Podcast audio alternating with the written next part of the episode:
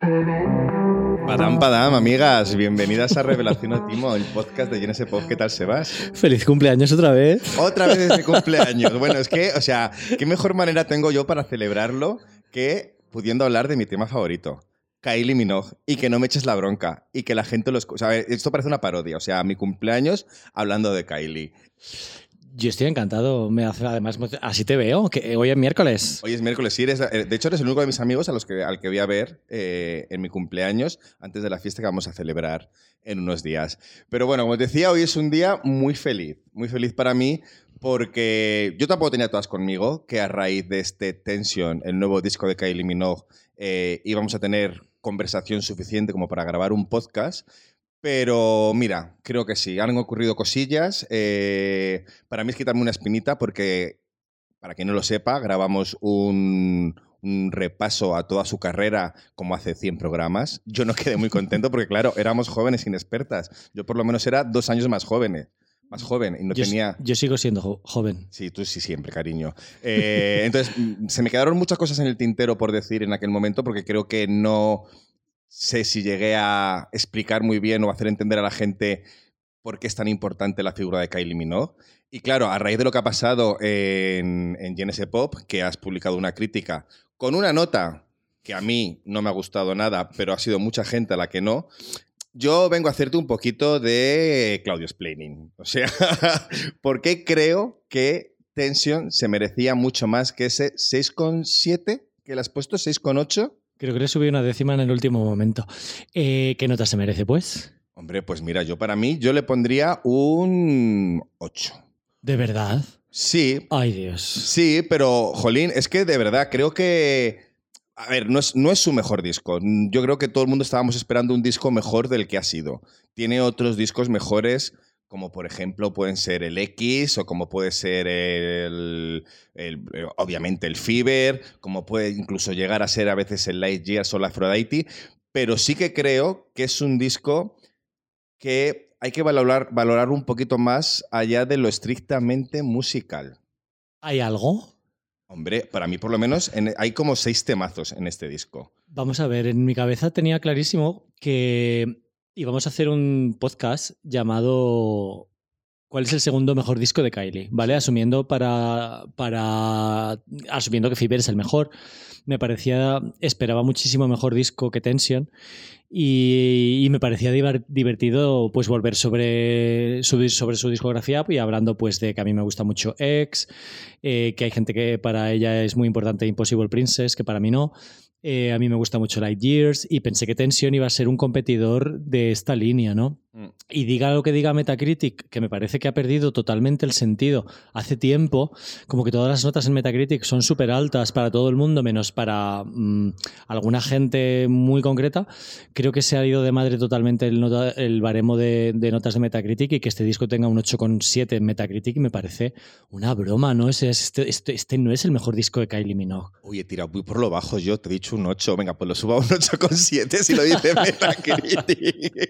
a ver, eh, yo también creo que se, ha, han pasado un poco con la nota. Yo creo que hay razones por las que además están teniendo estas notazas, este, este nuevo disco. Pero como te decía, para mí, yo creo que es que lo que el problema que ha habido siempre con Kylie es que no se ha entendido muy bien su figura, o no es que no se haya entendido, es que se ha mirado de una manera muy paternalista por muchas de las cosas que ella representa. O sea, ya sea porque es mujer, por la edad, por el tipo de música que hace, por el tipo de artista poco problemática que es, por las canciones pop. O sea, hay muchísimas cosas que creo que han llevado a la crítica, no quiero decir a ti, que seguramente también, les han llevado como a creer que, uno, es muy fácil lo que hace Kylie Minogue, Dos, que tampoco es responsabilidad suya, ¿sabes? Como si fuera que igual hay otras personas que están ahí haciendo el trabajo por ella y que ella no tiene responsabilidad en la carrera que ha tenido.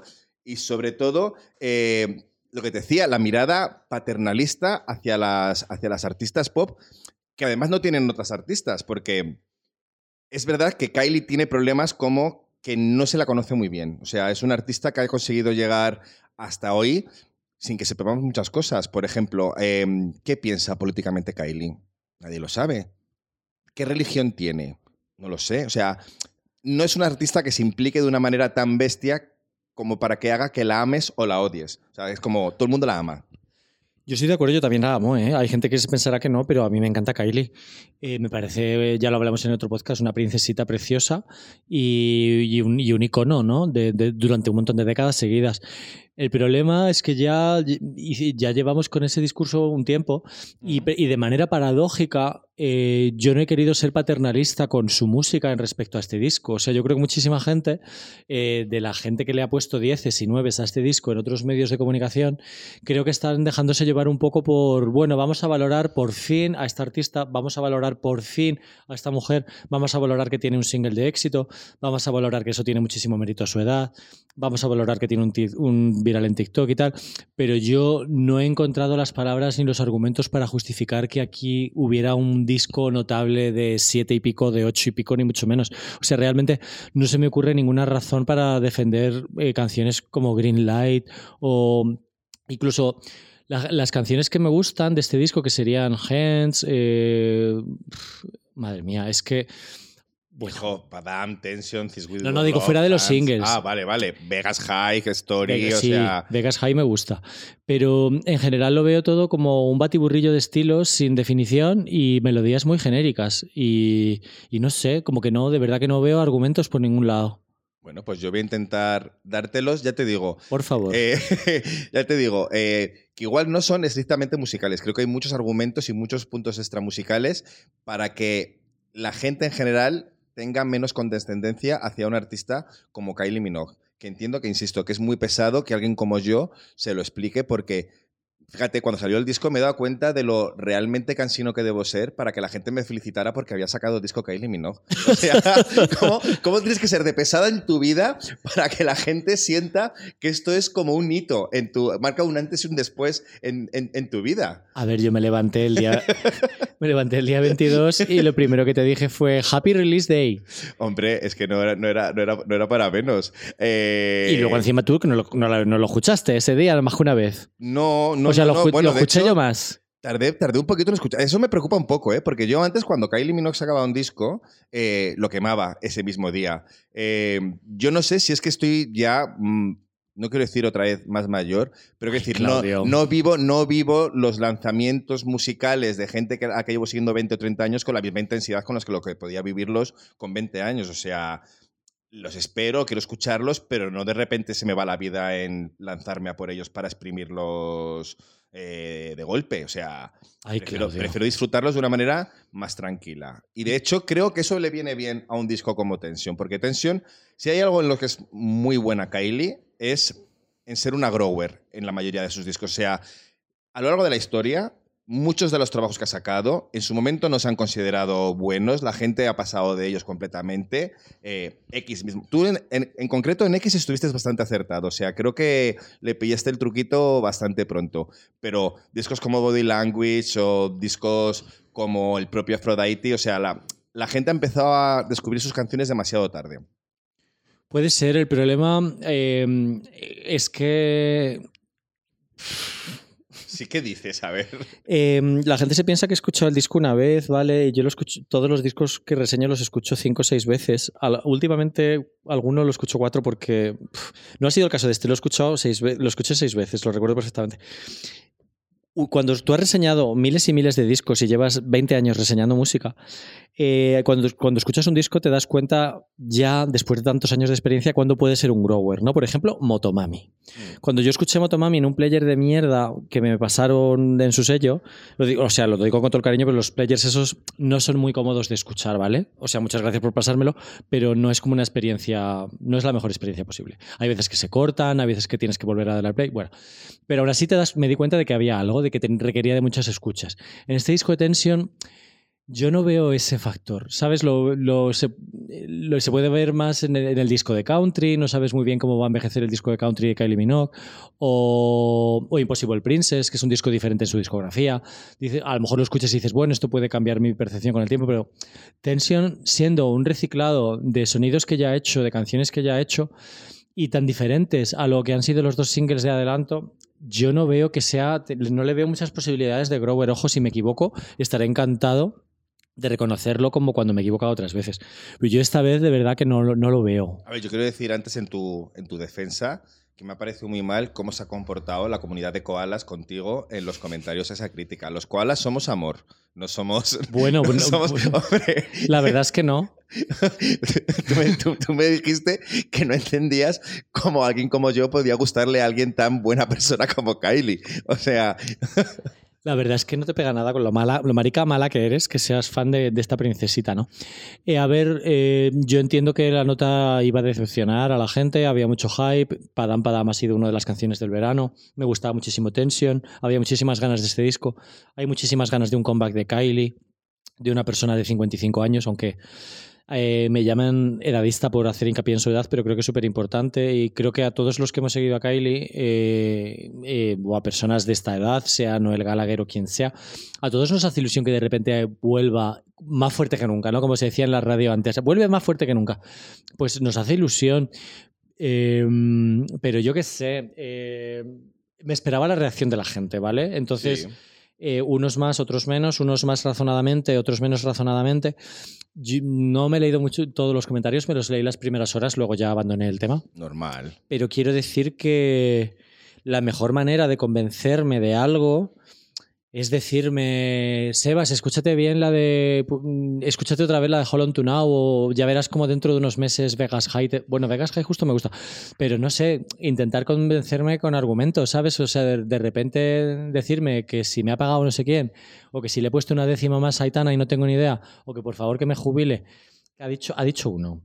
eh, que soy un cáncer de la web o algo así. Y, sí, algo y- así. y le ha puesto otro. Pero esto es como ir a ver Parque Jurásico y quejarte de que, sal- de que salen dinosaurios. O sea, ¿no se dan cuenta que la web es mía? Totalmente. O sea, que si quieres te la follas, vamos. O sea, A ver, no es, no es eso, pero, o sea, pero que la web es mía, que en el momento en el que yo me jubile o me muera, pues que a lo mejor no hay web, lo siento mucho, ¿sabes? No es una cosa que sea como, no sé, pero bueno, es increíble. Eh, me da igual. Eh, es- eh, la o sea, tenía que pasar, ¿no? O sea, la- Sí. hay- para la- tengo que decir que para la gente que se piensa que he puesto una nota regular a Kylie Minogue para generar visitas, no es cierto. O sea, nunca he hecho eso en la vida, nunca lo voy a hacer, yo creo que se nota. Eh, me hubiera encantado que este disco eh, me gustara y creo que si le hubiera puesto un 8 hubiera tenido exactamente el mismo tráfico. Pues posiblemente, sí. A ver, yo entiendo que te haya decepcionado porque es verdad que los dos singles de presentación son una cosa completamente diferente a lo que nos hemos encontrado en el resto del disco. O sea, son unos dos singles completamente vanguardistas, completamente inusitados en su carrera. O sea, empezando por Padán, que ya no sé qué más se puede decir de Padán Padán. O sea, Tenemos que hablar un poco de los singles porque habrá gente que escuche este podcast que mi- misteriosamente no haya escuchado eh, nada de este disco de Kylie Minogue. Claudio, explica No. qué ha pasado este verano, por favor. Pues mira, ha pasado, joder, es que siempre que digo mira, ha pasado, lo explico fatal todo. ha pasado que, eh, como tú decías, Kylie ha resucitado. Que debo decir que no es su primera resurrucci- resurrección. ¿Resurrección? ¿Resurrección? Bueno, que no es la primera vez que de repente hace un comeback gigante de esta manera. O sea, y de hecho para mí por eso creo que la gente no es consciente de ello. Kylie Minogue viene de donde viene. Viene de ser una estrella prefabricada en los años 80.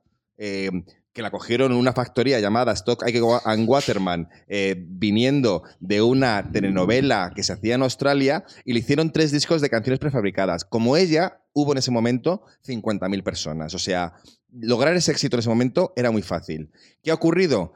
Que ella ha resucitado una vez, no a nivel mundial, pero con el Light Years en el, en el año 2000, resucitó otra vez de manera gigante mundial en 2001 y volvió a medio resucitar en 2010 con eh, All the Lovers y ha vuelto a resucitar otra vez hoy en, 2000 en 2023 con este Padán Padán. Entonces, ¿no te parece increíble que alguien, tú decías lo de recalcar su edad porque es edadista, no me parece edadista, o sea, no es fácil ser una estrella del pop. A ver si nos damos cuenta de una cosa, los años en la carrera de una estrella femenina del pop es como los años de relación para gays con respecto a los heteros. O sea, un año de vida de una estrella del pop equivale a siete años de vida de una estrella del rock. Pero por muchas cosas, porque tienen que reinventarse. El trabajo que tienen detrás, eh, cómo se trabajan los directos, o sea, la inmediatez que exige el pop, eh, la pasión que despierta y el odio que despierta. O sea, es una cosa que tiene que ser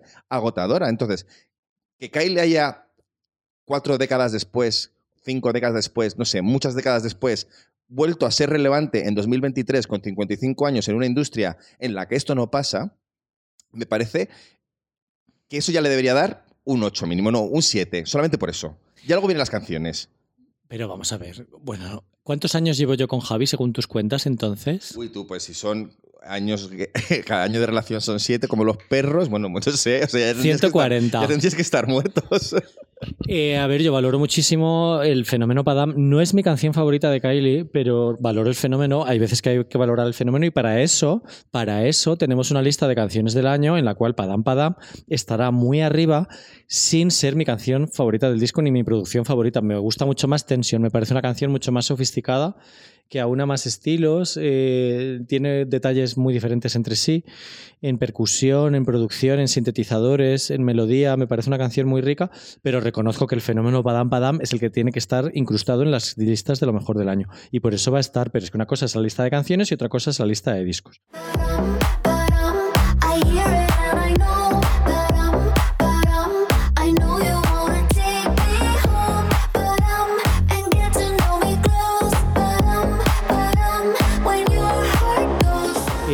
Lo que ha pasado con Padam Padam es muy interesante porque, eh, y ahí es cuando se ve que hay edadismo, ¿no? Em, Kylie tiene una carrera em, en Reino Unido especialmente exitosa, mucho más exitosa que aquí. Ahora mismo en Reino Unido vende más que Madonna, por ejemplo. Eh, de, hecho, esta semana, o sea, bueno, esta semana, la semana que ha sacado el disco, o sea, ha tenido el número uno porque ha vendido esa semana lo mismo que los 20 siguientes de la lista, o sea... Claro, ella está en una posición ahora mismo de vender 50.000, 60.000 copias en, en, su primera semana en Reino Unido y eso es, eso tiene un valor brutal. ¿Qué ha pasado? Que ha han tenido que pasar semanas y semanas y semanas hasta que Radio One, que es, la, los 40 principales de allí, aceptara eh, pinchar un single que ya estaba pegando en TikTok, que ya estaba en playlist de Spotify súper fuerte, pero bueno, ellos eh, tienen tantísimo miedo de, o no sé, de que alguien cambie de emisora por escuchar a Kylie Minogue que se negaban a pinchar el tema hasta que se les ha ido de las manos y lo han tenido que poner. Yo te tengo que decir que este verano me puse el, a veces escucho el countdown de, la BBC los, viernes, los viernes por la tarde, antes era los domingos. Y y me lo he puesto exclusivamente para ver cómo pinchaban Padam Padam antes de que la metieran en playlist. O sea, me hace muchísima ilusión que hayan tenido que dar su brazo a torcer. Y luego es verdad que el fenómeno eh, de la canción ha trascendido Reino Unido y Australia, que son los mercados más importantes para Kylie, y ha llegado pues, a posiciones más modestas en otros países como Canadá, como Holanda. En España, en España ha entrado en radios está en los 50 más radiados, no consiguen que entre en el top 100 de singles. Ya sabemos que España tiene un mercado súper complicado y es muy reticente ahora mismo a las canciones que están en inglés. Incluso para Olivia Rodrigo es difícil entrar en la lista de singles, entra por abajo, no está muchas semanas. Em, pero bueno, claramente ha llegado Padam Padam más lejos de lo que había llegado ningún single de Kylie, yo creo que desde Fever, ¿no? Eh, tranquilamente. De hecho, yo creo que es ahora mismo o va a ser la segunda canción más escuchada en, plataformas de ella por delante de otros clásicos que llevan muchísimo tiempo. Es que hay maneras de. porque las listas son. reflejan un momento muy diferente de las. De la, de la situación social, ¿no? Y si tú miras las listas de Kylie Minogue, pues está la era del MP3, la era del CD single, pero luego también tenemos que estar, pues, los analíticos de las listas para decir que, aunque no sé cuál single fuera top 12 en Reino Unido, no tiene el mismo valor ser top 12 eh, una semana y después caerte, como pudo pasar con los singles de Lo voy a inventar, Aphrodite, mm. que estar todo el verano dando vueltas por el top 40 en la etapa más competitiva de la historia, que es la del streaming, y resistir ahí, conseguir un disco de oro o lo que sea. Em, entonces, lo que ha pasado con Kylie, especialmente en Reino Unido este verano, me parece precioso, me parece uno de los fenómenos del año, pero sin duda alguna, vamos. Es que yo casi me lo tomo como personal, o sea, pero te digo por qué, porque llevo años aguantando que la gente se reía de mí por decir que te gusta Kylie Minogue, como si fuera un artista menor. Pero no, lo digo, no, lo, digo, por ti. ¿Quién es esa gente fea? Gente, gente fea. O sea, eh, tú decías que eras fan de Kylie Minogue y como es tan blanco todo lo que hace, en apariencia, porque debo decir que a Puterío en sus letras y en, muchas cosas de las que hace os ganaría a muchísimas de calle, de puterío bien además, no quiero decirlo en plan tal, o sea, un puterío bien. Eh, os ganaría todas. O sea, de repente ver que una, un artista que tú llevas apoyando 20 años, 30 años, eh, que muchos ya daban por muerta o que la gente se reía en plan de ha sacado un disco Kylie, ¿quién la escucha? Ha sacado un disco Kylie, pero si no es ni famosa en Estados Unidos. Que de repente sea relevante otra vez, es como que te da, o sea, es un poco egoísta porque de repente me da la razón de decir, merecía la pena seguir, seguir queriendo a esta mujer. Pero es que además ves que lo hace de una manera completamente orgánica. O sea, yo no veo que Padán haya sido un single desesperado buscando la relevancia otra vez. Ni ella misma se lo esperaba. O sea, bueno, eh, hay que decir que en Genesis Pop, por ejemplo, esta canción ha estado número uno en las listas semanales muchísimo tiempo. O sea que ahí sí que se la ha apoyado mucho más que otros medios musicales que igual han pasado por encima. Pero a lo que voy es que algo que me parece muy de valorar de ella es esto, que no está desesperada por... Ella tiene muy claro cuál es su público. De repente se ha expandido. Bienvenido sea. Pero lo tiene súper claro. Porque es muy lista. A ver, el top de Genesis Pop eh, votan 100 personas a la semana, es una cosa muy modesta, pero sí que es verdad que sirve para ver eh, qué, tipo, qué tipo de canciones le gustan a nuestro público, ¿no? Pues como ahora Troy Sivan y lo del Ras o lo que sea. Em, en este sentido, esta canción se veía que era muy nicho desde el principio.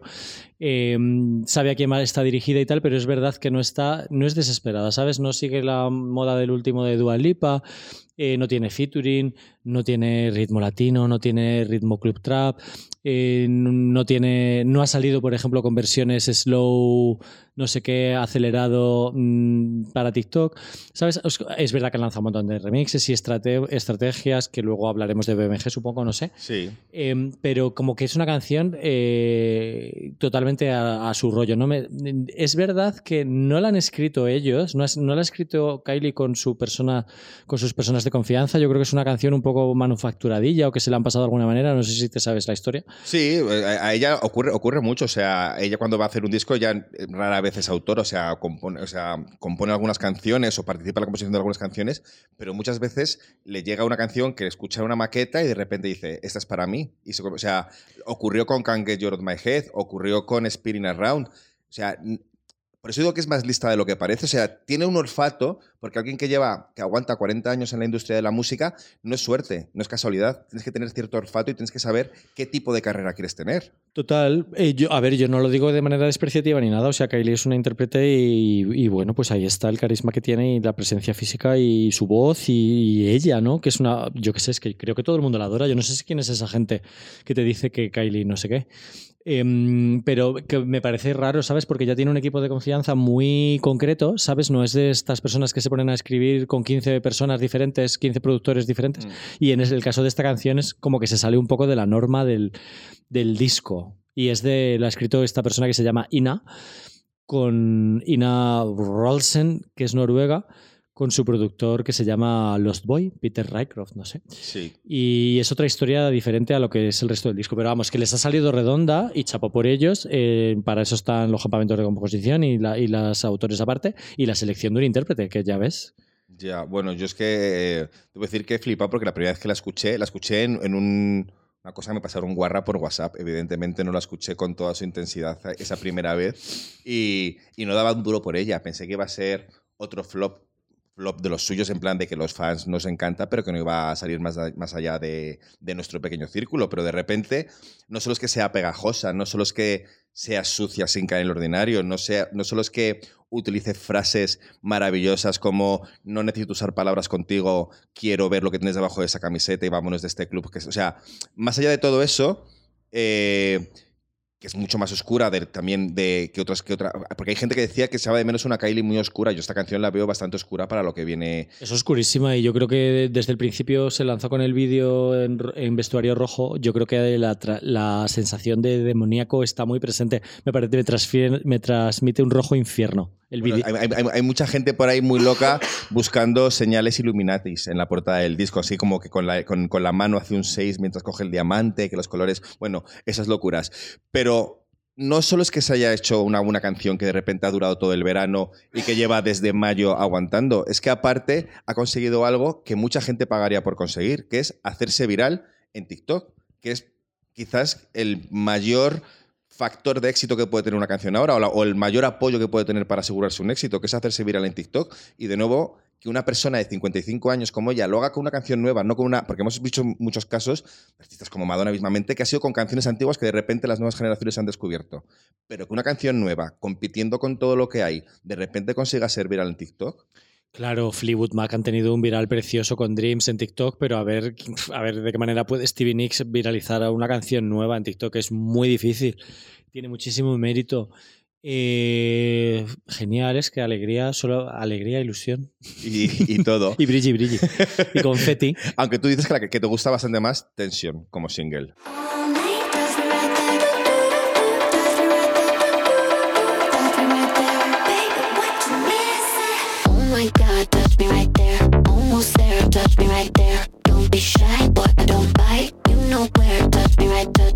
my God, touch me right there.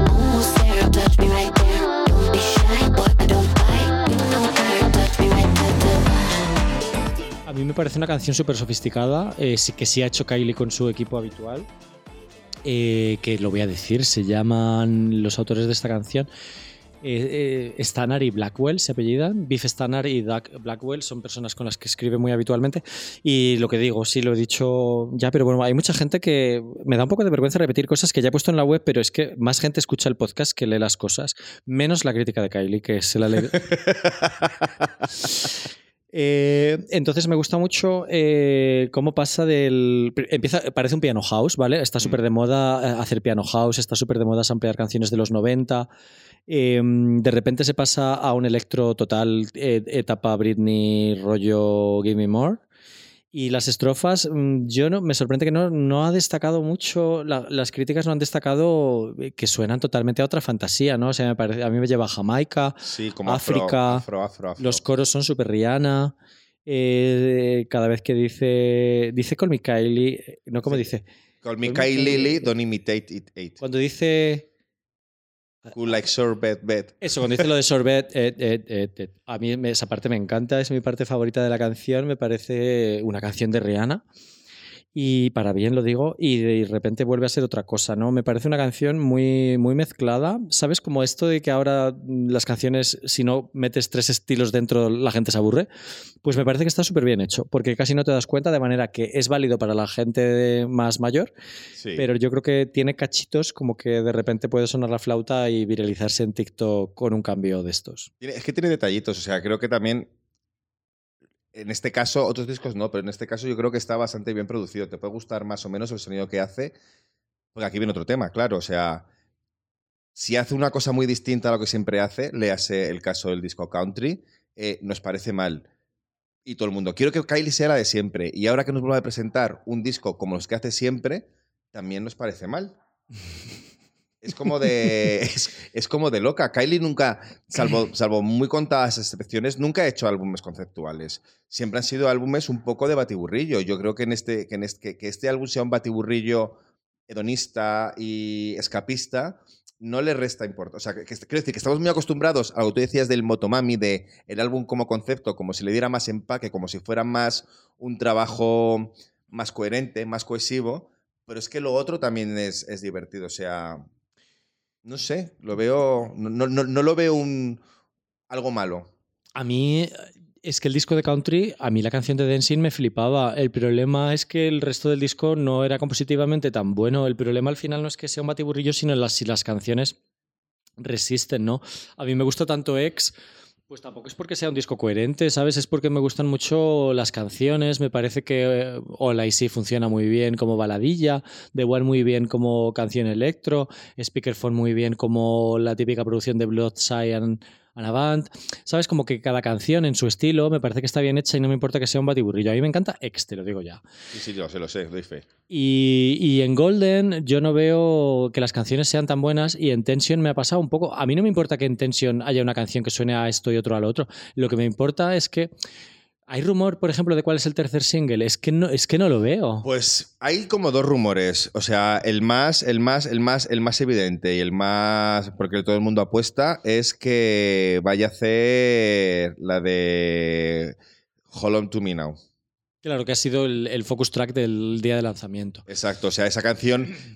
Que no sé si te gusta mucho, creo que no la has puesto demasiado bien en tu crítica. Yo la veo una canción muy Robin. O sea, no es Robin, pero la veo una canción en, en cómo está compuesta y en cómo evoluciona y además la letra que tiene incluso. O sea, es una canción de estas de para bailar llorando.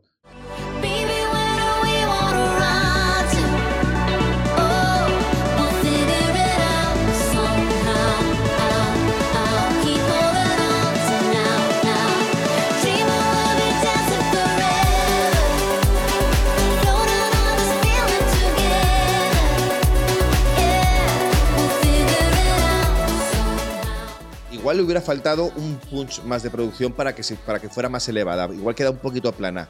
Pero creo que ganaría mucho, ganará mucho en directo. O sea, es un, es un himno. Es un himno para cantar en directo. Es una canción que espero que gane con un vídeo. Yo no sé si vamos a ver esto en directo. Eh, a mí es una. Mira, que me dicen mucho que no escucho el disco lo suficiente. Cuando escuché el disco la primera vez, pensé que me iba a gustar más. Por ejemplo, pensé que esta canción me iba a crecer. Empieza como un cosmic disco, así muy futurista, muy sofisticado, como que queda muy bien después de Padam Padam, porque es otro rollo, pero es Kylie. Y lo que, me, lo que me pasa con este disco, y por eso lo he puntuado medio mal, que un 6,8 tampoco está tan mal, es que las canciones no me han crecido y a mí Hold On To Now no se me ha pegado, ¿sabes? O sea, como que no me ha, como que no, como que no, como que lo que me, parece que le falta un punch, ¿sabes? Y cuando al final termina en el de New Order, en imitar el sonido New Order otra vez, pues me parece que está bien, que me parece simpático y tal, pero que no me parece un single de Kylie Minogue, ¿sabes? Yo estoy un poco de acuerdo contigo. Para mí, elegir esto como tercer single, bueno, sería cuarto en, en realidad, porque el primero que sacó fue este 10 out of 10, que para mí me ha crecido muchísimo. A mí también. me ha crecido muchísimo. Pero esta, esta ya la ha presentado en directo, hizo un concierto unas, unas semanas antes de, de sacar el disco y de las pocas que estrenó fue esta. O sea, que que claramente ella lo ve como single. Yo creo que esta, cuando la escuches en un directo, si es que vamos a un directo suyo, eh, rodeado de gente y con este rollo de himno, puede cambiar. Pero evidentemente yo preferiría que sacara como siguiente single una canción como Vegas High, que es... eh, pues si tú decías que la tensión te recordaba una canción de Rihanna, o sea, a mí Vegas High es como volver a escuchar de repente el We Found Love. Entre comillas, que me has mirado con una cara. A mí es de las que más me gustan. Me sorprende que eh, no sé si era en Pop Justice o en los foros de GNS Pop o en, el, o en X, eh, la red social, no el disco de Kylie. eh, la ponían como mal. Era como, qué pereza, esto es para Las Vegas. No sé qué. Bueno, en pues. Pitchfork, en Pitchfork lo ponían. de las- en Pitchfork decían que era de las malas. Ay, junto con verdad. 10 out of 10. Es verdad. Es como. Ay, sí, vamos a hablar de Pitchfork, por favor. bueno, sí, hablamos de Pitchfork. Vamos- y luego volvemos a Hold On To Now, el tercer single. y todo eso. Vamos a hablar un poco de Pitchfork. Eh, vamos a ver, me dicen, me han escrito e incluso un privado por, por, por Instagram para decirme, hasta Pitchfork le ha puesto más nota a este disco que vosotros. Y yo me pregunto, ¿a quién le importa la opinión de Pitchfork sobre Kylie Minogue? Eh, ¿A nadie? O sea, entiendo que como hito, como hito, como fan, de repente que digas, oye, que lo ponen bien en Pitchfork, por fin lo hemos logrado. Pero es que yo creo que ha pasado una cosa, que es que Estados Unidos no sabe cuál es la carrera de Kylie. Evidentemente habrá mucha gente que de repente ha descubierto que Kylie hace esta música y que hace ese tipo de música. Entonces les habrá vuelto locas y dirá, joder, esto es una fantasía, voy a ponerle este 7,8 o 7,3 que le han puesto, no sé, un- una notaza. Pero es que, claro, el problema es que lo están mirando desde los ojos americanos, que se creen que son el centro del mundo, que se olvidan que hay otros, que hay otros álbumes con canciones tan potentes como Aphrodite, que ni siquiera reseñaron X en su momento, que, ¿sabes? Que es como la hemos descubierto ahora nosotros, entonces ahora sí es válida, ¿no, cariño? Era válida antes de que fuera importante en Estados Unidos. Incluso era válida antes de que fuera importante en países como España. O sea, Yo es que me moriré antes de que me importe lo que diga Pitchfork sobre un disco de música pop, Eh, ya independientemente de que sea australiano o británico. Es que no tienen ni idea de puntuar música pop, se les da fatal. Es como preguntarme a mí eh, que haga un listado de los mejores discos hip hop estadounidenses o de música ambient. Es como, no tengo, no, tiene, no tengo validez, no estoy validado para hacer esto. Y un medio de comunicación que sí que reseñó X, porque lo tengo aquí delante, pero no reseñó Aphrodite, no reseñó eh, el disco que sacó Ki- Kiss Me Once, mm, eh, que se ha saltado discos de Kylie Minogue, que le puso un 7,6 a Fever y que le puso un 5 con no sé cuántos a disco, que es un disco que está bastante guay, no está validado para, para valorar la carrera de Kylie Minogue y que a mí No. me importe. O sea, yo como fan de Kylie Minogue veo que dicen que este disco es el mejor de su carrera desde no dicen es cuántos años, ponen literalmente es el mejor disco en muchos años, ok, ¿cuántos años? yo, ¿10? creo, yo creo que 10, 10, ¿Diez? 12, 12, 12, 12, 13. Para ti lo es. Para mí 12, 13, sí, hombre, es que después de este, o sea, ¿Te gusta más que disco? Bueno, luego hablamos de luego eso. hablamos de eso. Sí, pero lo que quiero decir, me hace ilusión, o sea, que, que leer en Pitchfork eh, es el mejor disco, me, me hace ilusión por ella, pero sé que no tienen razón. O sea, este no es el mejor disco de Kylie desde nada. No, es que no lo es. Es que el problema es que, de nuevo, algo que yo siempre insisto mucho, que es el contexto que explica la obra. O sea, a ellos les falta el contexto de lo que significa Kylie Minogue. Pero es que no puedes decir que Vegas High y 10 out of 10 son las peores canciones del disco. Es que No. no, no has escuchado Green Light, no tienes ni idea, de verdad, no tienes ni, no tienes ni idea de música música pop, cállate, de verdad, yo no voy a rapear nunca, es porque no sé rapear. Entonces, déjaselo, déjaselo a otra persona o directamente no lo reseñéis, si no pasa nada. Éramos súper felices cuando nos reseñabais a Katy Perry, cuando nos reseñabais a Lady Gaga. De verdad, seguid con vuestro rollo snob y dejad el pop pues para los que sabemos. No, pero bueno, que yo quiero decir que sí, ahí te has, ahí te has quedado bien a gusto, ¿eh? Ahí te has quedado Es que súper a gusto. piensa la gente que me va a influir una nota de Kylie Minogue en Pitchfork, de verdad. No, o sea, no. Ella tiene que Fever estar. no merece un 7,6. Fever se merece un 10. ¿Cómo le vas a poner tres décimas menos que a, que a? Es que no tiene sentido. que no, que no, que no, que no. Que es que lo de Pixford no hay, no, hay, no, hay, por dónde cogerlo. Pero bueno, algo habrá pasado para que esta nota, junto con otro mogollón, de repente tengan ese 8,7 en Metacritic. O sea, no solo es Pixford, ha habido mucha gente. yo- pero, pero insisto que yo creo que mucha gente es porque el mercado americano, que muchas de las críticas americanas forman parte de la media que consigues luego hacer en, en Metacritic, son los que realmente se han vuelto locos con, ello, con, ella, con ella ahora. Pues, de- pues puede ser efectivamente un factor. También hay que decir que las notas de Metacritic se construyen de una manera muy rara, en la cual es, según la cual unos medios cuentan más que otros. ¿Sabes? No es una media aritmética exactamente, pero vamos, el disco ha tenido excelentes críticas y yo que me alegro por ella. Pero lo que yo no puedo hacer es eh, subirle una nota eh, a un disco en base a lo que dice Metacritic. Pero la gente, ¿cómo se piensa que puntúo los discos? O sea, ¿se piensan que me meto en Metacritic y le pongo la misma nota? Entonces, ¿para qué trabajo? O en Pop Justice. Eso sí. en Pop Justice, pues sí lo veo un poquito más de inspiración. Inspiración, no copia, inspiración. Pop Justice que Pitchfork, que es verdad que se han convertido en un poco. Es que además la gente ignora que desde que se lo compró Condé Nast es otra línea editorial completamente diferente. Que me parece súper bien que Condé Nast haya, que si nos quieren comprar a nosotros, aquí estoy. Pero, Tengo contacto si quieres. pero vamos, que no, no se nos puede comer así la moral. O sea, Genesis Pop lleva 17 años sin cambiar de línea editorial y Pitchfork está dando unos bandazos de ahora no reseñó a Kylie, ahora Kylie es una diosa, que ya han hecho antes con Lady Gaga y lo siento mucho, pero no tiene credibilidad. Pero lo ves, con esto me refería a lo de la satisfacción de que 20 años después de repente digas, joder, tenía razón. O sea, cuando hace 20 años reseñabas pop y la gente te decía que esta música era una mierda y ahora de repente es válida, es como, qué guay. Qué guay que estoy en el que estoy en el, en el, en el momento. O sea, pero si es que ha yo, tardado. Pero si es que lo peor es que yo me alegro de todo esto. O sea, yo Ya lo me, sé. me enfado y tal. Pero yo prefiero que Pitchfork le ponga un 7,3 al disco de Kylie que un 4. ¿Qué se piensa la gente? ¿Que yo quiero que le ponga un 4? Pues no. No, no. Prefiero que ella esté bien y que esté contenta. Y sus fans felices y satisfechas. Así que me odien a mí, que me da igual. We'll make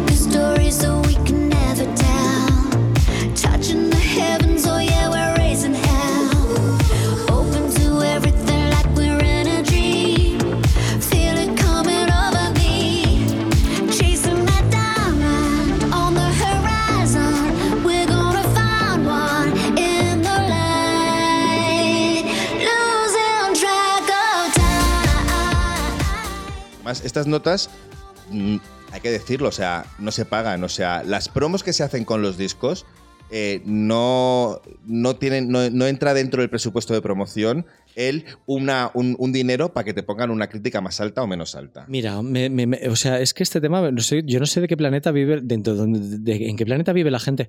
Em, pedí, por favor, el otro día Universal, fui a entrevistar a Aitana, por cierto, con mejores críticas. Y en vídeo, En vídeo he tenido mejores críticas te que... han tratado mejor los Aitaners que los, que los koalos, ¿no? Muchísimas gracias a los fans de Aitana. Eh, que me dicen que si me ha pagado Aitana o su sello por ponerle un 6,9 a su disco o por reseñarlo el día del lanzamiento. Y es que fui yo el que le dijo a Universal, por favor, ¿me dejáis sacar hoy la crítica? Que le quiero sacarla pronto. Eh, además, eh, te- tengo que explicar que el disco de Aitana es porque nos dicen, ¿por qué reseñáis el disco de Aitana antes que el de Mitski? Y es como, bueno, pues porque el de Mitski estamos decidiendo si sale con un 8,2, con un 8,5, con un 8. Es un disco complejo, es un disco difícil. El disco de Aitana es fácil de reseñar y, sale rápido con antes, con la nota que a mí me apetece, sin que nadie me pague por ello, ni no me pague, ni me amenace de muerte, ni me meta un sobre, de verdad. Parece mentira que te haga que explicar esto. Y, y aprovecho para decir que el disco de Aitana sale con una décima más que el de Kylie. Porque está en un momento de su carrera completamente diferente y creo que el disco de Aitana es un punto de inflexión en su carrera Mm. o puede ser un punto de inflexión en su carrera que dentro del de Kylie yo no lo tengo tan claro. La verdad, me gusta más el disco de Aitana que el de Kylie. Lo siento por los ofendidos. No, no, no, no, pero es que te lo juro que a veces me gustaría estar en tu cabeza para saber cómo funciona ese baremo de, de décimas. O sea, ¿qué es lo que te lleva a poner una décima arriba, porque yo se lo contaba a Víctor, mi novio, que es profesor, ¿vale? No sabíamos Y que él- Víctor era tu novio. Sí, es mi novio. Y ¿Cómo es lo has conocido? Y es profesor. No, pero él me decía, eh, porque le dije a Sebas, le, le dije, mira a Sebas, que le ha puesto una décima más a Aitana que a Kylie. ¿De qué va? Y dice, a Sebas voy a tener que enseñarle yo un poco a valorar las cosas, porque claro, los profesores tienen como... ¡Qué Tiene fuerte! buena, tiene buena ortografía, tiene mejor... O sea, quiero decir, un profesor de lengua sabe qué cosas puede decir, esto vale una décima, esto vale dos, pero yo no tengo ningún cuadro que me diga, esto es lo que pone, lo que, lo que le da la décima a un disco o esto, ¿no? Mira, nos lo preguntó el otro día una persona que acaba de empezar a escribir para nosotros cómo puntuábamos los discos. Eh, y le dijimos, Jordi y yo, en un Zoom, los tres, le dijimos, mira, cuando llevas puntuados 5.000 discos, en tu cabeza está súper clara la diferencia entre 8,3 y 8,2. Es que no tiene nada que ver, ¿sabes? O sea, es que... mm, Ya, ya, ya, ya. En el caso de Aitana, no le puse un 7 porque no me parecía un disco notable, pero casi, casi, casi, casi, casi, casi, casi, casi, casi. ¿Sabes? Como que si no fuera mm, eh, pues por una balada que hay por ahí, eh, pues las letras, la gente está emperrada en que las letras de Aitana no sé qué. Me parece un disco de producción muy mona. Es dance, casi no hay baladas. Mm, Es una reinvención para ella. Me parece un disco que, pues, que casi es un 7. Casi, pero no. ya. Y el de Kylie, si yo si hubiera, si hubiera habido tercer single aquí, o cuarto, le hubiera dado un 7 con poco. Pero es que no veo tercer single, no veo cuarto single Ni y no veo... High ni nada, nada, nada, nada. Pues me parecen canciones monas. O sea, cuando ya hay tres, can- tres cuatro, cinco canciones, ya empiezas pues con el. Pues como por ejemplo disco. A mí disco me gustaba más y le puse un siete y medio. Pues canciones, si tú tenía ahí un montón de canciones de ese disco que me gustaban, un 7 con algo. Pero este disco eh, yo no, ve, no lo veía. Por ejemplo, me gusta mucho Hans. Y volvemos si quieres al disco, que supongo Sí, que quieres sí, hablar. Sí, sí, Me claro. gusta mucho Hans, eh, pero yo no lo veo un single. Me parece una canción eh, que han comparado mucho con Doja Cat, con Say So y tal. Bueno, me parece un una canción disco de siempre, muy mona, muy simpática, retro, con coral, con una parte hip hopera. Es una disco, fíjate que a mí me sonaba un poquito a, a- a lo que, a lo que acabas de decir, a un poco hip hop, pero el, el hip hop este de finales de los 90, no quiero decir Destiny Childs, pero sí toda esa cosa de Destiny Childs. Sí, sí, sí, sí. to- Todo, todo, todo ese rollo que es un. Es, que por cierto es un sonido que Kylie ya exploró de manera bastante guay en 2003 con el disco Body, eh, Body Language. Claro, en aquel momento era demasiado pronto para poder reivindicar ese tipo de música. Eh, aquí no. Es que, claro, yo lo que veo con este disco es que hay muchas canciones que me recuerdan a discos suyos pasados. Hay canciones que me suenan al Kiss Me Once, como podría ser la de Things That We Do for Love. Hay discos que me suenan a, a Golden, como puede ser One More Time. Hay discos que me suenan a, disco, como puede ser la de Green Light, que incluso tiene como sílabas, o sea, estrofas y, frases que aparecen en, ese disco, así como un poco de easter egg. O sea, lo veo como un disco muy guay para que la gente... O sea, es que eso es, eso es, eso es muy inteligente. Ha hecho un disco que la gente que no conoce a Kylie pueda decir, me gusta esta canción, me gusta esta canción, me gusta esta canción. Y ojalá fuera como tu libro de, de los 20 mejores, de los mejores discos del siglo XX, que cada canción 21. se leerá. Si te gusta esta canción, escúchate este disco. 21. 21. Eh, me, encanta, me encanta que hayas dicho lo de, lo de Body Language y el final de los 90 porque me he hartado de leer que Hands eh, suena a Say So de Doja Cat, de verdad, no. Eh, suena, este disco claramente es un homenaje a diferentes eras de Kylie y ese concepto me parece cuco. Por ejemplo, Things We Do for Love, me pare- sin ser un homenaje al sonido Stock o Waterman, Sí, Stock, Aiken and Waterman. por favor, que no sé decirlo, eh, me parece un high energy de esa misma época y me parece que me lleva a, a 1985 y, al- y a los pelos de Kylie Minogue en el 88. Sí, pero también a la vez me suena a 2013 cuando sacó el Kiss Me Once, que es el disco más americano de Kylie, porque no es Body Language. No, el más americano. Golden. lo- no, porque- bueno, es el más americano. No, no, ninguno de esos dos, porque este, ese lo hizo con Rock Nation, con la discográfica de Ah, Jay-Z. ya me acuerdo, Eh, se sí, metió sí, con sí, mogollón de productores que estaban en aquel entonces metidos en ese mundillo. Y a mí, eh, en ese disco había como dos o tres canciones que me gustaban mucho, como puede ser I Was Gonna Cancel o, o Sex Exercise. O hay, hay- hay- hay bastantes canciones muy chulas que pasa como canciones como esta de Hans o, o- u otras que hay en, en este disco, que no te suenan a singles, porque no los promociona como singles, porque Kylie es experta en dejarse muchos buenos singles sin explotar para apostar por canciones que no lo son. ¿Sabes? Cre- Creo que a veces falta tener. Yo, si, por ejemplo, Tension no hubiera sido. Tension no es el mejor caso, pero Padam, si no hubiera visto el vídeo, si no hubiera tenido el rollo de lanzamiento como single, no sé si sería la canción que más me llamaría de este disco. O sea, hay algo, hay algo que me hace que me obliga a que le preste más atención que al resto de las canciones que hay. Sí, sé lo que quieres decir. Ojalá, ojalá me equivoque, de verdad que nada me haría más ilusión que Kylie tuviera. Bueno, nada, a ver, me haría más ilusión otras cosas. Pero me encantaría que Kylie tuviera otro viral dentro de unos meses. Yo no deseo nada. Y me encanta equivocarme y ojalá se viralice cualquier cosa, yo qué sé. Eh, en este caso no me imagino la situación, porque por tipo de acordes, por, por producción y tal, el disco es, un poco plano realmente. Mira, yo me fío mucho, hablando de Kylie, de nuestra amiga Fafa, que además se queja siempre de que nunca la nombramos en los podcasts, te nombramos aquí, que ella me ha dicho que efectivamente su canción favorita de, de este disco es Hans. O sea, a mí me gusta mucho. Yo claro. la, bueno, mucho. La destaqué, me, me parece simpática. O sea, la compartí en mi. Cuando pensé que el disco me iba a crecer, la compartí en mi muro de Instagram. lo vi. Y hay gente que me puso, es la mejor. A mí me parece muy simpática. Ojalá se viralice. Yo lo voy a hacer, voy a poner todas mis armas porque se viralice.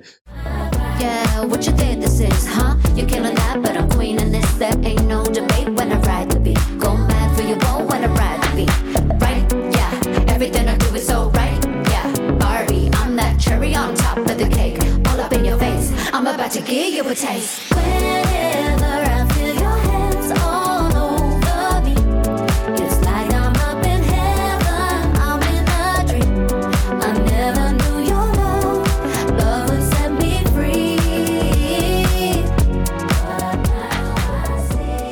gente se piensa que cuando puntúo mal un disco, eh, le deseo el mal, todo es el mal a ese grupo. Voy a decir el grupo que más odio ahora mismo, se llama Art de Bogotá.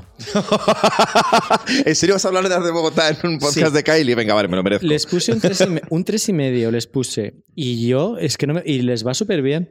Eh, no me paro de alegrar por ellos. Eh, cuando hace poco he hecho una noticia de Ar de Bogotá, vuelven al top 10 en España. Ar de Bogotá, arrasan no sé dónde, Ar de Bogotá. Ahora vamos a hacer otra. Ahora entra en la lista de singles. Es que me alegro mogollón por ellos. La gente se piensa que cuando pongo algo mal, le deseo el mal, y es que no. No, no, hombre, solo faltaba. Que no le deseo ningún mal a Aunque he este visto a gente en X, no el disco de Kylie, sino en la red social, eh, diciendo, y la super Sebas esa, la super vago, esta, la Sebas de GNS Pop, eh, que no tiene ni puta idea de lo que, de lo, de lo que, de lo que escribe, poniendo noticias del éxito que están teniendo Arde Bogotá. Pero que- Ay, sí, ay, no Sí. lo he leído. No te lo paso porque no quiero yo hundirte la miseria. O sea, Ay, no me lo pases, no, gracias. No, no lo había visto. Lo- eh, ¿puedo hablar de los fans de, de Ar de Bogotá? Venga, Hay si yo hablo de Kylie en todos los podcasts, tú podrás hablar en un podcast de Kylie de otra gente. Hay uno que, ha pu- que se piensa que le he puesto un 3,5 sobre 5 y puso, si no lo ha puesto tan mal, era sobre 10. Bueno, que, que que las canciones, que yo en mi cabeza las notas sería como, si tiene 10 canciones, eh, si hay 6 que son buenas o 7, pues cada canción vale un punto. Entonces para mí, hay todas estas canciones de las que hemos hablado, me parecen canciones como para que le dieras un punto. Luego ya hay otras cosas por las que les tendrías que dar algo más. Por ejemplo, el trabajo que ha hecho de promo. A mí me parece excelente. O sea, esta tía no solo... No me mires con esos ojitos, que me derrito. esta tía se lo ha currado como nadie. O sea, no solo ha hecho entrevistas, ayer en ese pop no, pero ha hecho muchas entrevistas. Pero es que además la tía de repente ha abierto una pop-up store en Londres que ha agotado completamente todo lo que había para vender cosas de, de tensión y que los fans fueran allí a tomarse sus vinos y a conocerla y demás. Pues una estrella de este calibre que haga eso no es tan habitual. La tía está haciendo mogollón de conciertos para fans así exclusivos. Está yendo, haciendo escuchas con ella y sin ella por diferentes ciudades. O sea, todavía tiene ganas de ser relevante, todavía tiene ganas de, de, de ser alguien en la música y no, y no se apoya simplemente en la, la estrella que ella es o la figura. O sea, es una tía súper curranta todavía. Yo, no, yo no puedo valorar la promo en, un, en una crítica de un disco, Claudio. Porque. Quiero decir, las ganas, las ganas, las ganas que tiene. Eh, mira, pero me ha llevado a una cosa muy interesante. Eh, yo no puedo, val- o sea, para eso está Hits and Flops. Ahí esa es, es una sección en la que valoramos las campañas. Las campañas de BMG me encantan, las que hace con Kylie. Eh, la están tratando súper bien y es un sello que ya lo dije la otra vez que hicimos el podcast. Estás como especializado en coger eh, gente de los 80 y los 90 y reciclarlos, ¿no? Lo han hecho con Texas, lo intentaron hacer con Cranberries, pero murió la persona. Eh, me gusta mucho cómo están tratando a este tipo de artistas con respeto, ilusión y lo transmiten a sus fans, ¿no? Eh, 700 cassettes, 700 vinilos, rosas, tipo colores, chapo, me encanta. Me encanta el marketing. Pero la única manera de promo que yo puedo tener en cuenta para una crítica es que ella hubiera hecho una entrevista con nosotros, ahí sí, pero no por, por- no por el placer, sino porque a lo mejor te explica algo del disco que tú no entiendes. Y te voy a poner un, un ejemplo palmario.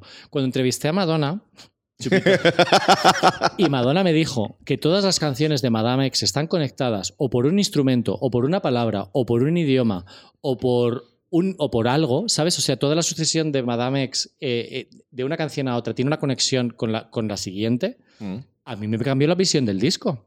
Si yo entrevisto a Kylie y- y su sello sabe que yo solamente le voy a hacer preguntas técnicas sobre el disco, no le voy a preguntar por Belencoso ni por nada, ni por novios que tenga ahora, lo que sea, y ella me explica, este disco es un homenaje, esta canción es un homenaje a tal de mi etapa de los 80, este disco, esta canción es un homenaje a no sé qué, o, o otra cosa que yo no entiendo, pues a lo mejor me, Claro. sube, me, me sube. Pero es que Kylie no ha hecho esta vez esta entrevista especializada que yo, que yo haya localizado, que ojo, no la tiene que hacer conmigo, pero es que, por ejemplo, el, el típico canción can- por canción de Apple Music lo ha hecho. Eh, no me suena, no me Pues suena. que lo ha- pues que lo lo único que han hecho ha sido en, en BBC le hicieron un, cuatro podcasts, le dedicaron que se llamaba Kylie Eras, que era un repaso por toda su discografía y luego una entrevista con ella hablando de eso. Pero es verdad que lo que tú dices de, un- de sentarse a explicar el disco, creo, creo que no lo ha hecho. Vaya. Creo. Creo. Pues esas cosas son muy importantes. Yo recibí, y yo de verdad que no necesito que lo haga conmigo. Rodrigo Cuevas nos ha mandado un track by track sobre su disco que te caes de culo, una explicación de cada canción y ves el disco de otra manera. Entonces, promos, sí, muy guay, muy guay las fotos eh, que se ha hecho Kylie y los vídeos que se ha hecho en, en la, en, la, la puerta de la tienda de hijos. Pero ¿cómo le voy a subir la nota por eso? Hijo, pues no sé, pues, es, pues, pues ese, es ese pequeño detalle que hace que, que guste más. Pero sí, aquí te, aquí te entiendo. Es verdad que a mí me hubiera. Porque todo lo que te estoy diciendo de que creo que es, una, que es un homenaje a cada era y tal y cual cada canción, o sea, son paranoias mías No, no, no, yo creo que puede ser, ¿eh? pensando, Pero que lo explique. pensando- o sea, que que, lo me, explique. que- que me conectan, pero es verdad que podría, que podría explicarlo de alguna manera. Eh, igual que podría explicar, porque no se está sajando a los fans, bueno, no, tiene una explicación, o sea, cada dos por tres sacando una nueva edición de, ahora la can- lo que tú decías de la- eh, el, el casete rosa, el casete amarillo, el casete firmado, el no sé qué, el no sé cuál, que muy guay porque, ole, por mí me he comprado el disco de Kylie firmado como por 13 euros. Bueno, me lo ha comprado eh, que es nuestro amigo Payables, otro besito. ¿De verdad? Claro, porque... eh, A mí no me ha comprado nada. no, pues porque como hay que comprar en su tienda de, de Inglaterra, porque ese es otro secreto de por qué ha vendido tanto, es porque todos los fans hemos comprado en la tienda de Inglaterra porque nos podía llegar firmado o alguna cosa. eh, eso explica las, las- las ventas. Pues hemos, nos hemos juntado para que si nos cobran las aduanas o nos cobran los gastos de envío, pues Ah. tal. Pero que ¿Y cuántas ediciones te has comprado? O sea, el casete que te has me he comprado. comprado, me- no, el- me he comprado. En mayo me compré, nada más anunciarse, el vinilo con el disco edición especial y no sé si era una litografía firmada. Y luego me he comprado ya solamente el disco en sí firmado, el disco de CD firmado. Y Un ya. CD firmado. Un CD firmado, es que es, muy, es que es muy caro todo. O sea, muy, muy, muy caro. No me he podido comprar ni sus vinos. Pero hoy es tu cumpleaños. O por favor, los vinos de Kylie yo mataría por probarlos. Te juro que los he buscado para celebrar mi cumpleaños con ellos, pero es que en España no los venden. No son tan. No, los venden en el Carrefour en Francia, por cierto. Pero aquí. Por cierto, Lolo, Tráete, tráete uno. tráete uno. Jo, me encantaría. Yo, eh, a ver, la gente lo ve como, jo, nos está clavando, no sé qué. Yo lo veo bonito. Me parece que establece una relación con sus fans. A ver, esto suena, no sé, será un timo capitalista y todo eso. No. Pero me, me gusta la gente que mima el producto. Es verdad que no he visto el producto final. Hay mucha gente que saca estas cosas y luego son una mierda. Pero la idea me gusta. Y la campaña de marketing que hace me parece chapo. Sí, bueno, es que tú dices que a lo mejor puede ser una. Evidentemente tendrá algo de imagen ella en- a la hora de vender este buenismo, ¿no? Porque nadie piensa en Kylie como una artista problemática. No, es, no ha pasado con ella, nunca va a pasar con ella lo que ha pasado con Roisin, que podrá haber sido para bien o para mal, pero se ha mojado. Ella, ella no se moja para nada, pero aún así. Fíjate, en el, en el podcast este que te decía de la BBC, salía el cantante de Years and Years, Oliver, no me acuerdo del apellido ahora, eh, con un mensaje súper bonito explicando por qué había sido, ¿Olía Alexander? sí, justo, por qué el mundo LGTBI quiere tanto a Kylie y es porque ella desde el principio, pero no de ahora, sino desde hace muchísimo tiempo, no ha juzgado nada de lo que de lo que incluso en sus momentos más bajos de popularidad y tal y cual, o sea, nunca ha juzgado ni nunca ha querido jugar a tener al público de su parte para, para, para tener rédito, para tener ventas. O sea, que se ve como una relación sincera hacia eso. Entonces, es verdad que es, que es muy buenista, pero a mí, por otro lado, me parece muy guay, que no lo dejé claro la otra vez, que sea ese espacio seguro para siempre. O sea, Kylie no te decepciona. En España tiene un premio del Ministerio de Igualdad, por cierto. Qué fuerte. Sí, la verdad, yo no he profundizado mucho en esto de Kylie. Bueno, vino a tocar aquí un orgullo, fue muy mítico eh, en aquel momento. Eh, fue- que fue con el de Lovers, ¿no? Que Sí, sacó, fue cuando le dieron el premio de... la sacó en español. Sí. Y bueno, sí, ya hicimos un podcast sobre eso. Me parece súper bien, me parece súper bonito, me parece súper natural y yo creo que está asumido como una diosa gay, ¿no? Cuento, sí, claro, pero cuento esto como para vender como otro punto, no para que le pongas más nota, pero otro, que ojalá, pero otro punto a lo bien que ha tratado a la comunidad y lo, lo- el- el- este buenismo y esta imagen de, de perfecta que tiene, cómo la usa para algo bueno y no la usa como para pasar desapercibida. En otras cosas sí, pero en esto, en concreto, no. Yo creo que guay, guay, a mí me da mucha paz, eso sí. Pero bueno, no todo es bueno en este podcast. Yo reconozco que hay cosas que no me han gustado nada de, de este disco, como por ejemplo eh, los videoclips. O sea, ¿cómo pueden ser tan feos? ¿Qué ha pasado con la Kylie que hacía videoclips guays? Ya, a ver, pues lo que ha pasado es que se ha perdido muchísimo presupuesto para, dedicar, para dedicarse a YouTube porque ya nadie consume YouTube. O bueno, ya no es lo que era. eh, han caído muchísimo las visitas a los videoclips en YouTube y lo que merece la pena ahora es TikTok, ¿no? Entonces eh, el presupuesto para videoclips se ha reducido un montón en la industria musical. Ya, tía, pero es que el videoclip era casi esencial para formar la, la imagen total de un producto que vendes. Ya, Claudio, pero esto es la tendencia del mercado. La verdad es que nosotros tenemos una sección videoclip y cada vez cuesta más eh, mandarle. O sea, me gusta mandarle. Lo que hacemos es mandarle a Yorick, el chico que hace cine, uno de ellos, videoclips para que los analice y cada vez le pasamos menos porque cada vez menos vídeos merece la pena ser analizados. Y eso que tú me estuviste pasando por WhatsApp un montón de referencias cinematográficas del Detention súper interesantes. Sí. Era Super Paris, Texas, uno de los planos, por ejemplo. Claramente. claramente. París, Texas, había un poquito del Rocky Horror Picture Show, había de- del revés, estaba también eh, Blade Runner 2046-2047. O sea, había muchísimas referencias muy chulas, pero que no se habían llevado a consecución de una manera elegante o coherente. O sea, me, parecía, me parece un vídeo que no hace nada bueno por la canción, al contrario, la destroza. Sí, la verdad es que sí. Además, esos planos que tiene que parece Lady Gaga de repente, yo no sabía muy bien qué quería decir. Y que sale fea. Yo a Kelly quiero que salga guapa, pero no de una manera machista. O sea, de una manera que es como, es que es guapísima, por favor, podéis sacarla guapa o si la sacáis fea, que la saquéis fea porque ella realmente quiere hacer ese personaje. Tú tienes Barbie Kylie, ¿no? Tengo dos Barbie Kylies. y Pues que es una Barbie, es una Barbie, es, es una Barbie guapa. hay Barbie, la nombra en una de las canciones, a Barbie. Claro que tú tenías la teoría de que tenía que salir en la banda sonora. A mí es que me suena a, a- a ver qué canción era la que ¿Era decía Hans? En, en Hans, claro. Pues no Escucha es que, el disco más que tú. Pues es posible que sí. ¿eh?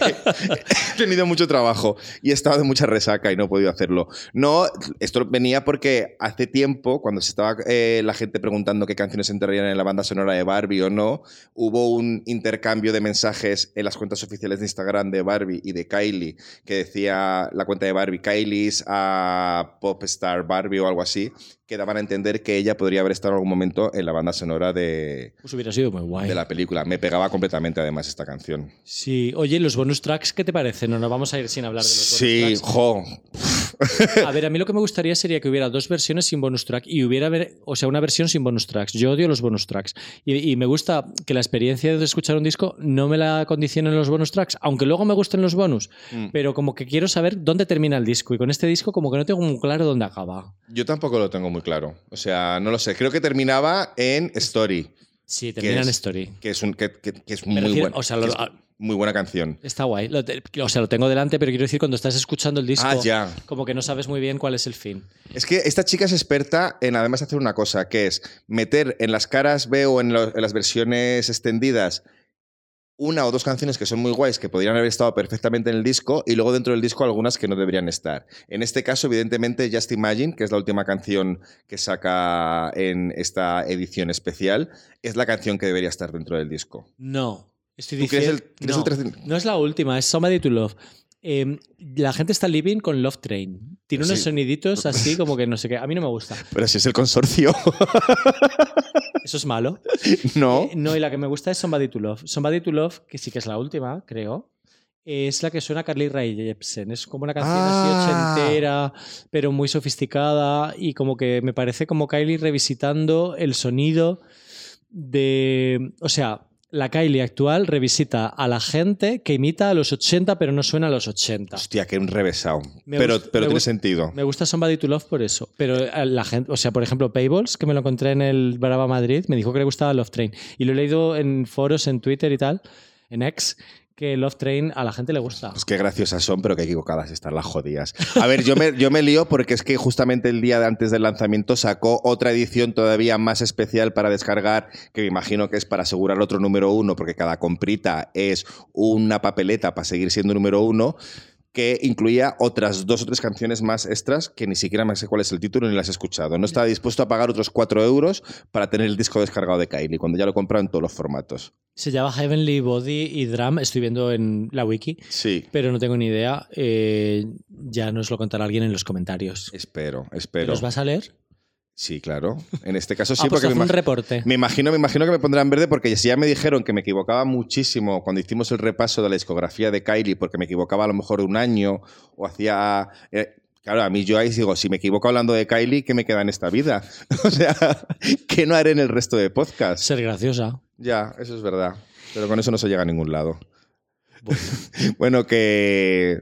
eh, Menudo, menudo desastre de. de no. ¿Tú crees? Ha sido una conversación muy loca. Es tu cumpleaños. Es mi ¿Te lo has cumpleaños. hemos grabado un podcast con J de los Planetas que habéis escuchado la semana pasada, que nos hemos tomado un par de cervecitas y yo estoy un poquito así como. como picante y como disperso. Sí, pues dime qué comentario te ha gustado más de todos los que has leído sobre el disco. No tengo ninguno aquí apuntado, Qué la pena, verdad. Qué pena. Perdón, perdón, perdón. Yo solo quiero decir eso, que no te hubiera costado nada ponerle un par de décimas más. Habría sido el mejor regalo de cumpleaños que podrías haberme hecho. Ay, no me digas eso que me da puro. Bueno, da igual. Luego puedo entrar yo en la web de GNS Pop y lo cambio. Así total, creo que todavía tengo las claves. Por favor, puede ser lo último que hagas, pero vale. en fin, koalas, lovers. Nacida y muerta el 27 de septiembre. Así soy yo. un beso. No, I'm gonna give you